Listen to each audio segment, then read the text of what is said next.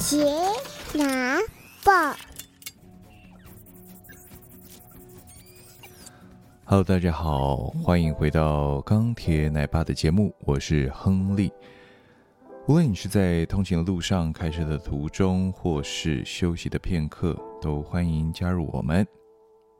连假刚结束啊，我带孩子啊，没有到很远的地方啊，因为我光一想到哈，在高速公路上面会塞车，塞在国道上面，我就没完全没有办法接受啊，所以我带孩子啊，昨天到大安森林公园，到永康街。去走走晃晃，啊，很简单的一些行程，但是孩子也很高兴，啊，因为我跟太太比较没有办法接受在人很多的时候啊出游，那个会有点阿杂。在啊这个亲子版就有一个人分享说啊他们在啊廉价啊飞到泰国回来的时候，啊因为旅程很累嘛。但是又有一个小孩子在他前面这样子哭哭停停，哭哭停停，哦，让他想要在飞机上面休息，哦，都没有办法，一直被打扰。那他希望说，这个呃的父母亲能不能够啊，不要带孩子出门，不要带孩子出国坐飞机这件事情。OK，所以你如果有被孩子吵过的这个。经验的话，嗯，你会知道那个是非常非常难以忍受，你你光忍受一分钟都受不了了，怎么可能忍受三个小时？那可以可以理解啊，可以理解。那嗯，像我的话啊，基本上我对于孩子的吵闹，我是非常没有办法忍受的，尤其是我作为一个爸爸，我一个孩子，哦，在。他平常乖的时候都没有问题，但是他当他一哭闹啊，那个高频根本没有办法忍受。那你要知道，嗯，为什么你听到孩子的声音没有办法忍受？是因为其实他发出那样子的高频，是为了要引起你的注意啊，他有可能马上立刻有立即的危险哈，他需要你的帮助。哦所以在这个构造上面，它就在那个时段，它就发出一个很高的频率，哭闹的频率啊，让你可以马上注意到它。那如果你没有办法解决啊他的问题的话，他就可能就一直哭闹，一直哭闹。啊，这个是他人体小孩子人体的一个机制了哈。OK，你如果在一个餐厅，啊，那孩子可能哭闹啊，他可能俩公哭闹的时候，而我第一个。做的事情是把孩子马上带离现场。哦，你在餐厅，那他一哭闹，我就把他马上带到餐厅的外面，或是啊餐厅的某一个啊角落，啊不影响到客人的情况之下啊，我可能会看看到底发生什么事情啊。如果他不舒服就解决，啊如果他其实是啊在闹啊闹脾气啊，他对一件事情他他想做你没有满足他啊，这个东西你就可以去。哦，排除去沟通啊，跟孩子沟通啊，就可以排除。呃，但是你在飞机上，你怎么带孩子离开现场？没有空间可以让你带离现场。哦，你要带他去哪里？你要带他去厕所吗？哦，你不可能霸占着厕所吧？啊，也也也许可以短时间哈带到厕所跟他沟通沟通啊，但你不可能带他。离开，就是完全的离开飞机的这一个空间里面嘛，不可能啊，对不对？那很吵很吵怎么办？你也不可能啊，背着这个降落伞你就先闪人嘛，不可能的事情。OK，所以那会是很痛苦的事情，对于父母亲来讲，哈，孩子一直哭闹啊，你你沟通无果，你也不可能带他离开那个空间，那你就任由他哭闹吗？那也不行，OK，所以这个东西，呃，你需要去探讨啊，孩子为什么在飞机上很容易哭闹这件事情啊，这个我觉得是大部分的人啊，或者底下的这些呃亲子版的这些留言比较没有提到的事情。那呃，大家可以归咎几个原因了哈，最主要的原因就是这个飞机上面的这个大气压力的改变。嗯，孩子的这个耳压的不平衡引起这个他的耳痛啊，耳耳朵痛的这个哭闹。有坐过飞机就知道，在呃飞机起飞跟降落的时候，哦，你你的耳压是会不平衡的。那我们大部分成人，我们用的方式就大概就是用那个，你就可能打个哈欠啊，或是说，哎，你耳朵稍微哦弄一弄，你大概就会平衡。那这个东西是怎么样？其实，在你的这个大脑里面有一个叫做耳咽管的东西，好，那就是呃平常它它的中耳跟耳朵这边哦，它是关起来的状态。好，那在需要平衡这个压力的时候，它就会打开。我们成人可以用一些方式，耳咽管稍微打开来平衡。但孩子不行啊，孩子他不会，他不会就是不会啊，跟数学一样，不会就是不会。OK，尤其在呃起飞跟下降的时候，哦，孩子会哭。嗯，这个是大概是最主要的原因。嗯，那很难。你你你你没有办法教他，呃，大一点的孩子可以啦，但是通常哦会会哭闹的孩子，然后很小的孩子，小小孩两岁下以下的孩子，哦，你没有办法教他，这没有办法，这是第一个，这是第一个原因哦，孩子会哭闹原因。再来就是呃，包括密闭环境，好，就是说在飞机里面这个密闭的这个空间，人又很多，然后很挤。你如果坐经济舱的话，哇，很挤哦，孩子。第一个哦，他他在这个环境里面，哦，陌生的环境里面，再加上啊，这个飞机在运转的时候，这个引擎声哦很大声，它也有一个高频，哈，飞机也有一个高频，那对他来讲可能是一个很很吵杂的声音，哈，很紧张，哦，种种因素哦导致他可能就是会哭闹。OK，这个大概是第二个原因。呃，像呃我的孩子啊，我的孩子大概在一岁多一点点的时候，哈，他。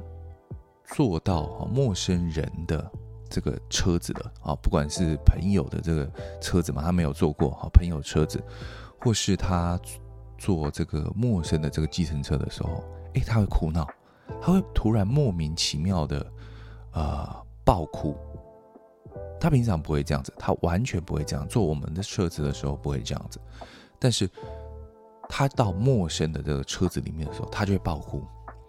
可是他到坐捷运他就不会，他坐高铁他就不会。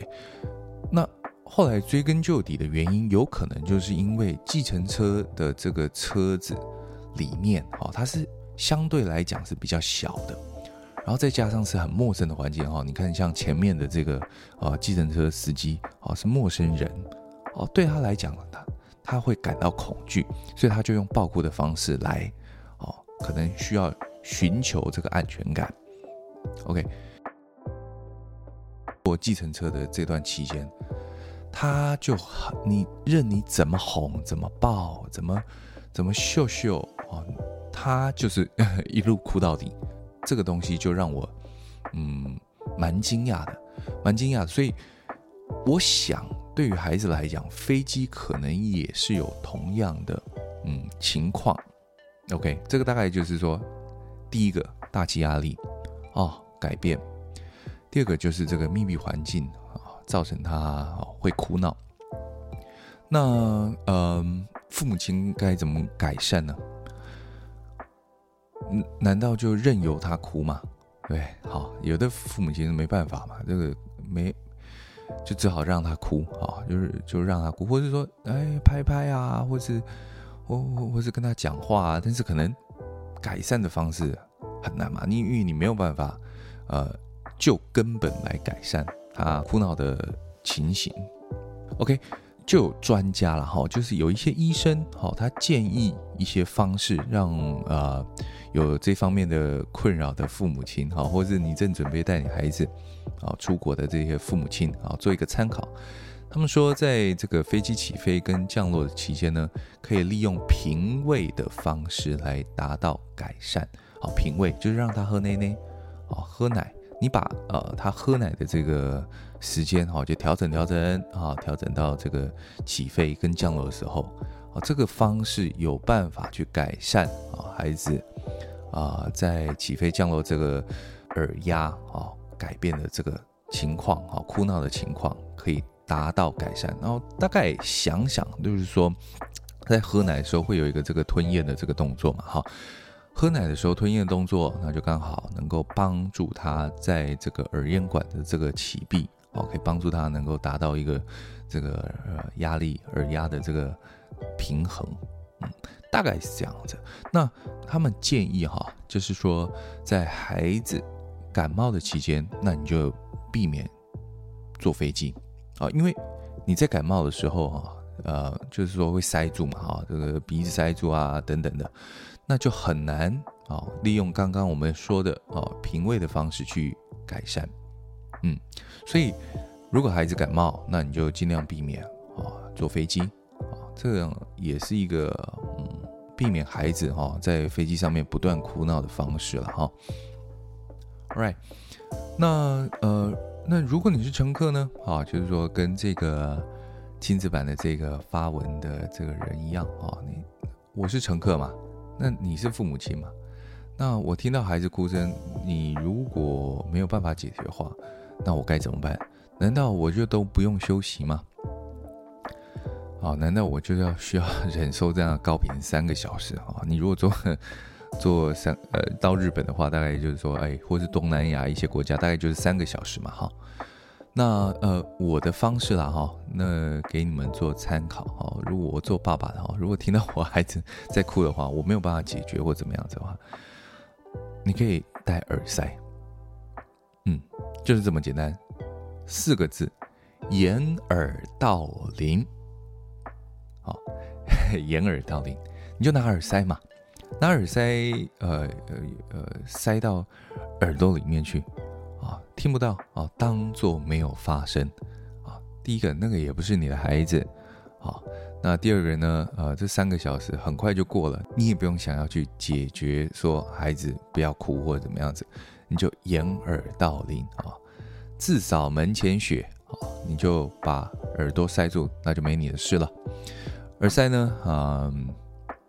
可以抵挡一些这个高频的哈，但当然低频还是多少有一点，但是高频能够抵挡蛮多，就会让你很比较舒服。